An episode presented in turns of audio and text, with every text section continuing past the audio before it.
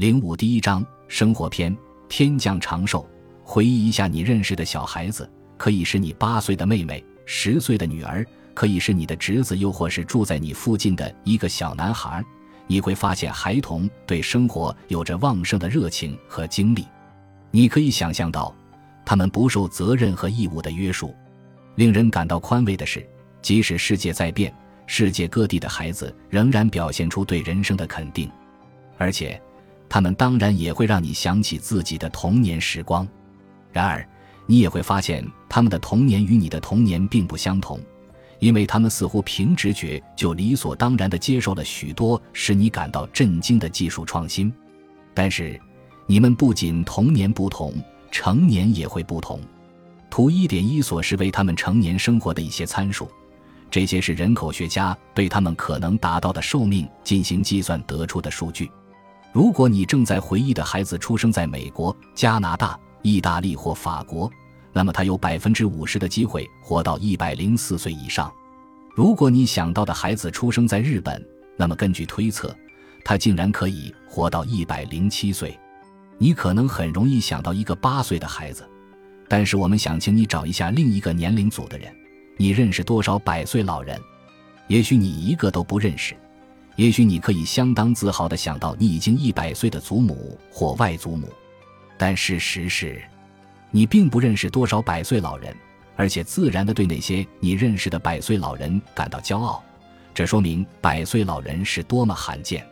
要了解八岁的小孩子与百岁老人之间的差异，我们可以将图一点一中的未来数据与过去的数据进行对比，追溯至一九一四年，当年出生的人活到一百岁的可能性为百分之一。这正是为什么今天你很难看到百岁老人的原因，他们活到一百岁的概率太低了。长寿这个不一般的转变，其背后的影响因素既不是一个简单的偶然因素，也不是突然的变化因素。事实上，在过去二百年的大部分时间里，人类的预期寿命都在稳定增长。更准确地说，目前可获得的最佳数据表明，自1840年以来。预期寿命每年增长三个月，也就是每十年增长二至三年。图一点二显示了十九世纪五十年代以来这种增长所带来的惊人影响。真正惊人的是，预期寿命在这段时间的增长很稳定。如果我们重点关注世界上任何一年的最高平均预期寿命，会发现用一条直线就可以很好的把它描绘出来。也许更重要的是。这种趋势没有任何趋于平缓的迹象，表明这种现象一直到不久的将来都会持续下去。所以，2007年在日本出生的孩子有百分之五十的概率活到一百零七岁，到2014年，这一概率已经有所提升。当年降生在日本产房的新生儿有百分之五十的概率活到一百零九岁，而不只是一百零七岁。一百年前，人们活到一百岁的概率很小。而现在，八岁的小孩子活到一百岁的概率很大。那处于这两者之间的人呢？这对于你来说又意味着什么？答案很简单：你越年轻，就越有可能活得更长。让我们看一下图一点二中的曲线。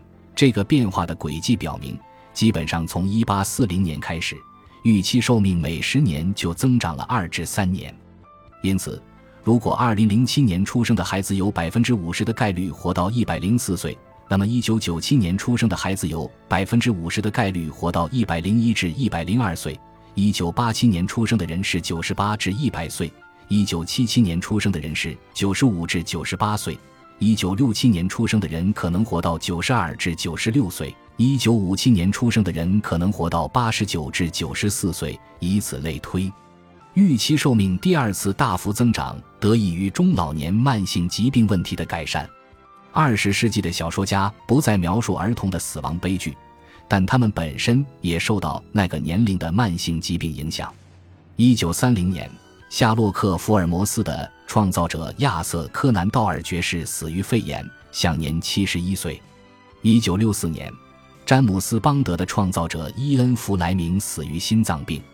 享年五十六岁。随着时间的推移，前期诊断、更好的治疗和干预，以及更好的公共教育，尤其是与健康有关的教育，比如吸烟带来的挑战，都对人们的健康起了促进作用。正如诺贝尔奖获得者安格斯·迪顿教授所说，致命疾病的流行已经从婴儿的肠道和胸腔转移到了老年人的动脉之中。预期寿命的下一次大幅增长将得益于老年疾病问题的解决。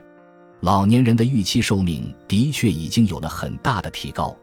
一九五零年，英格兰男性八十岁死亡的概率为百分之十四，现在已下降到百分之八。九十岁死亡的概率已经从百分之三十下降到了现在的百分之二十。以前活到一百岁十分罕见，许多国家对此都会有所表示，以示对百岁老人的认可。例如，在日本。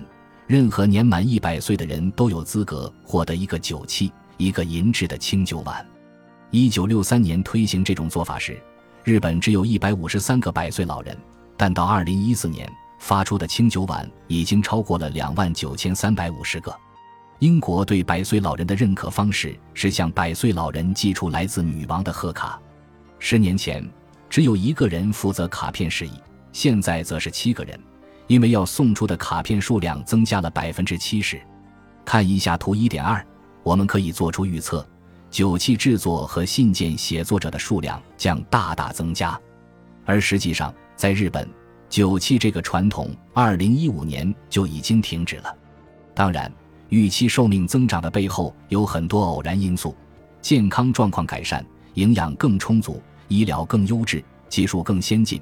卫生条件更好以及收入更高，人类学家对于到底哪个因素起了最重要的作用还有争论。共识在某种程度上是存在的。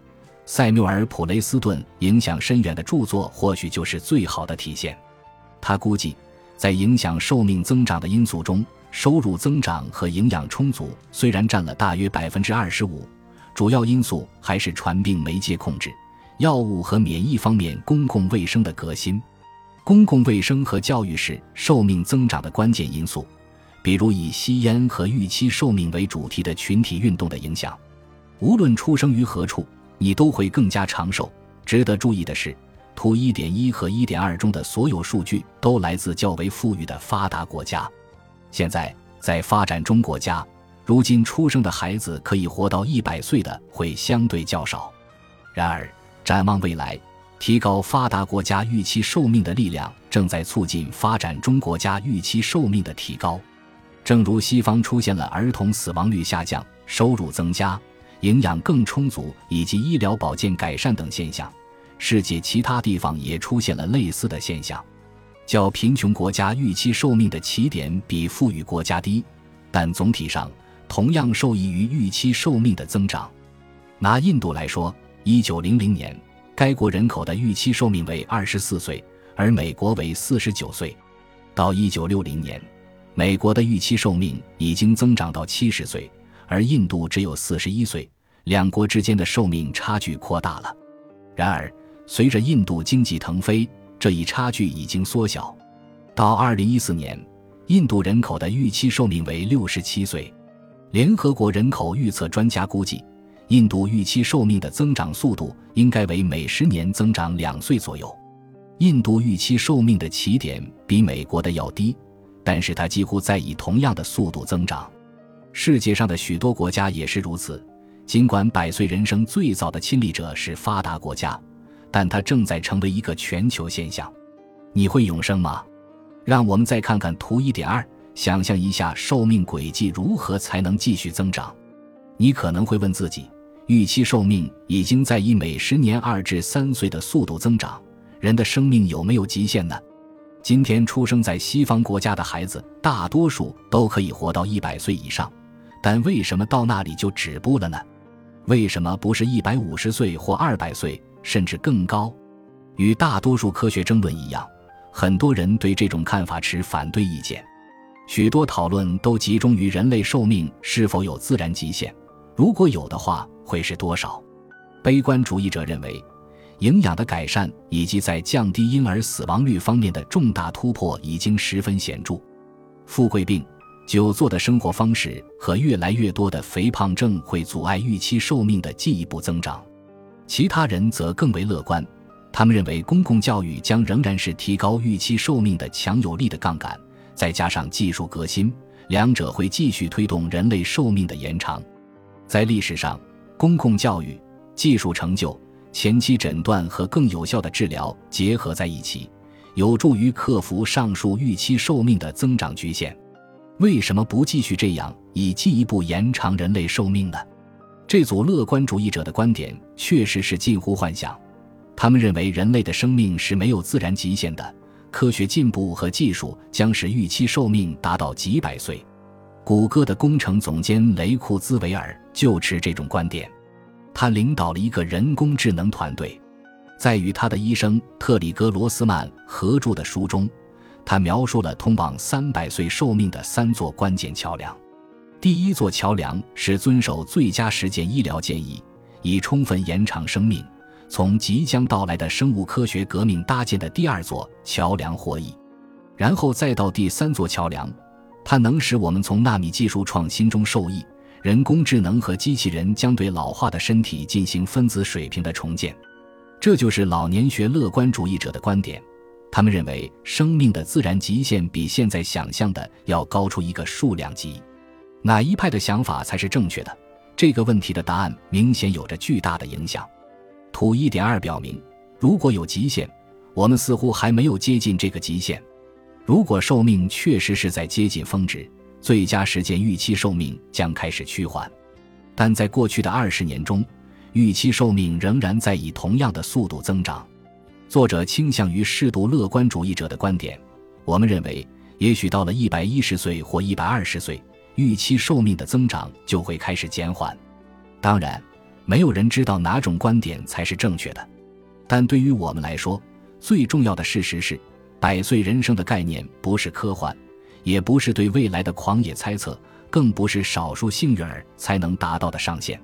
这个问题之所以令人如此着迷，是因为有令人信服的证据表明，今天出生的婴儿寿命将远超一百岁。在结束长寿这个主题之前，我们还要考虑一个技术问题。如果你读了很多与长寿有关的文章，会注意到，人们对人类实际寿命的预测是互相冲突的。部分原因在于计算预期寿命的方法不止一种。说明一下，让我们回到前面你回忆起的八岁孩子，要预测他的预期寿命，人口学家必须考虑其成长中的死亡风险。看一个八岁的孩子可以活多久时，他在五十五岁的预期年龄是多大？四十七年之后，当这些八岁的孩子真到了五十五岁时，他们的预期寿命与我们现在的预期寿命会是一样的吗？又或者是在这四十七年里，公共教育和卫生技术方面的进一步创新，让五十五岁的他们拥有更长的预期寿命呢？显然。这个问题的不同答案将产生相差甚远的预期寿命。如果人口学家认为这些八岁的孩子到了五十五岁时的预期寿命与我们现在的预期寿命一样，此估量方法为预期寿命的时期估量；但如果人口学家认为这些孩子到了五十五岁时会受益于预期寿命的进一步增长，此估量方法为预期寿命的断代估量。显然。使用断代估量得出的预期寿命会比使用时期估量得出的预期寿命长得多，因为断代估量考虑了未来可能的增长。我们在图一点一和一点二中显示的都是断代估量的数据，都假设了教育和医疗保健会继续促进预期寿命的增长。有趣而且重要的是，许多经济领域的预期寿命计算使用的是时期估量，这样。他们将未来的创新从寿命估算中抽离了出来，在我们看来，鉴于历史的趋势，这大大低估了未来的预期寿命。这就是为什么我们选择断代估量得出这样的数据：你会更健康的老去。只有人生本身是好的，更长的预期寿命才是一件好事。如果预期寿命的增长快于健康寿命的增长呢？这就会导致霍布斯噩梦。虚弱流行病，当然，为了应对不断增长的寿命，许多评论家都在哀叹，为照顾老年人而支付的医疗费用越来越高。长寿显然与老年痴呆症或任何其他老年疾病一样不受欢迎，但这并非要点。这不仅是人类会更长寿的问题，越来越多的研究人员也说，人类的健康寿命也会更长。换句话说，我们已经在见证病态年限的收缩。如果死亡与预期寿命和死亡时间有关，病态年限则和死亡之前影响健康的生活质量有关。早在1980年，斯坦福大学医学教授詹姆斯·弗里斯就假设慢性疾病的初始发病时间推迟会比预期寿命的增长更快，这会将发病问题延迟到离死亡更近的时候。患上与衰老相关的慢性疾病的时间会更晚。弗里斯是一个乐观主义者，他相信预防医学、养生保健和教育的力量。他的乐观主义部分来自他进行的一些研究。首先，他对宾夕法尼亚大学的一千七百名校友进行了二十多年研究，后来又对一群跑步者进行了研究。他得出了清晰的结论：经常运动、不吸烟和控制体重的人。病态年限一般会被大幅延迟。在这一具有里程碑意义的研究之后，其他研究也证实了这一结论。例如，在许多国家，人们第一次得冠状动脉疾病的平均年龄已经推后了。老年人的行走能力也在改善。病态年限不仅仅关乎疾病问题，还关乎人们如何在衰老后保持照常生活的功能。人们对所谓的日常生活活动做了一系列研究检测，包括对日常生活质量有重要影响的洗澡、控制大小便、穿衣和吃喝等。美国基于对两万人的日常生活活动研究得出的数据表明，随着时间的推移，老年人的行走能力和照常生活功能发生了相当大的变化。在一九八四至二零零四年的二十年。八十五至八十九岁被列为残疾人士的人数从百分之二十二降至百分之十二，而九十五岁以上的残疾人士则从百分之五十二降至百分之三十一。老年人似乎更加健康了，并且随着技术和公共服务的发展，他们的健康状况会进一步改善。一些研究同样表明，六十五岁以上残疾人的比例在长期持续下降，而且在近几十年。这一下降速度一直在加快。然而，虽然有许多研究支持病态时间在压缩，但其证据并非无可争议。你能否健康的变老取决于多种因素，其中一些因素与你住在哪里以及你如何生活有关。例如，在美国，有充分的证据表明人们可以健康的变老。但是，经济合作与发展组织的研究显示。虽然十二个国家中有五个国家的病态年限有所压缩，但三个国家的病态年限在增加，有两个国家保持不变，在其余两个国家，其病态年限一直没有增加也没有降低。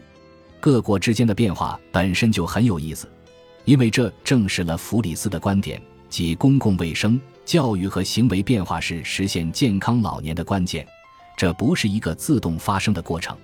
在想象如何度过长寿人生时，也许你最大的恐惧是自己可能在某种痴呆症中度过最后的人生岁月。这种担忧是情有可原的。认识百岁老人的人不多，但我们中的许多人都可能有一个患有痴呆症的近亲。事实上，在富裕国家，痴呆症正在成为衰老的主要风险。六十岁的老人患痴呆症的比例为百分之一。七十五岁的老人为百分之七，八十五岁的老人中有百分之三十患痴呆症。那么，这对于你来说意味着什么？加上使用核磁共振成像扫描的脑成像技术方面的显著进步，这已经不可避免地成了重点研究的主题。认知增强剂是目前最令人兴奋的研究领域之一，科学家有望于二十年内在该领域取得突破性进展。老年学作为一门科学，正在迅速地从一个被认为是有点古怪和神秘的学科进入主流行列。几个主要诊所正积极从事这方面的研究工作，大量商业资本正在进入老年学竞技舞台。其中最突出的是，谷歌已经建立了 Calico，初步投资七亿美元。至于它的目标，用拉里·佩奇的话来说，就是重点关注健康、幸福和长寿。许多此类研究都始于这样一种观点，即细胞衰老是多种疾病引起死亡和病态的基础。因此，现在人们正在通过研究促进细胞存活更长时间，并继续自我修复来思索衰老过程本身，而不是专注于具体的疾病。这种做法已被证明可以大大延长酵母菌和小鼠的寿命，所以这一新生领域具有促进人类寿命延长的巨大潜力。但这项研究非常复杂，人体试验尚需时日，这是可以理解的。不可避免的是，在百岁人生中，我们需要很长的时间才能知道不同干预措施的影响。这是一个进展缓慢的领域，具有里程碑意义的突破可能少之又少。但重要的是，我们得记住，当科学知识和大量资金都用于克服某个挑战时，我们会大有所成。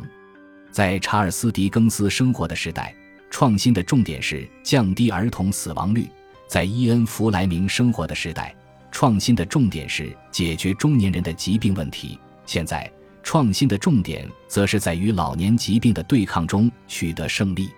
所以。当我们结束与长寿相关的讨论时，明智的做法是，不要简单的把健康生活一百年当成目标，而应该将百岁人生当成你的预期寿命下限。本集播放完毕，感谢您的收听，喜欢请订阅加关注，主页有更多精彩内容。